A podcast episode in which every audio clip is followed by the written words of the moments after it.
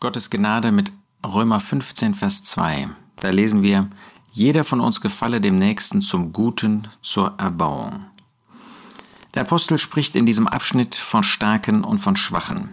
Wir aber, die Starken, sind schuldig, die Schwachheiten der Schwachen zu tragen und nicht uns selbst zu gefallen. Paulus war sich absolut bewusst, dass er ein Starker war in Christus.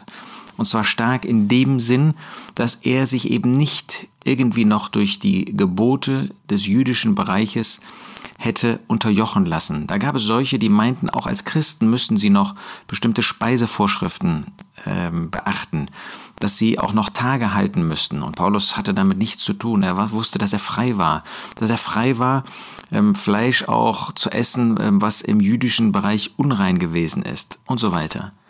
Aber dann macht er deutlich, dass wir eben die Starken schuldig sind, die Schwachheiten der Schwachen zu tragen, dass wir nicht auf dem Gewissen von anderen irgendwie einfach herumtrampeln können. Jeder von uns gefalle dem Nächsten zum Guten.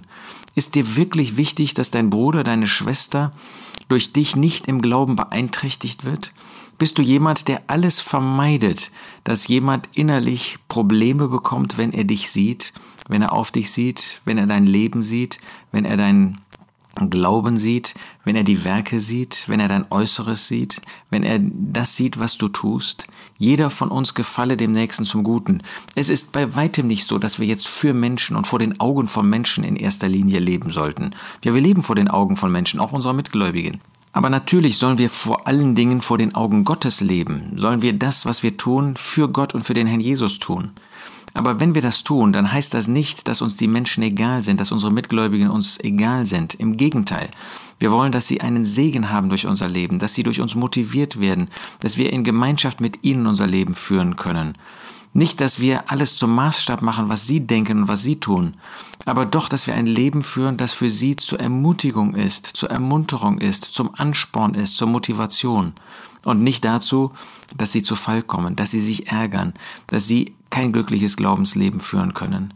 Jeder von uns gefalle dem Nächsten zum Guten, zur Erbauung, dass er einen Nutzen davon hat. Ist das wirklich ein Ziel deines Lebens, meines Lebens? Dann wollen wir uns das neu sagen und sagen lassen durch dieses Wort in Römer 15. Jeder von uns gefalle dem Nächsten zum Guten, zur Erbauung.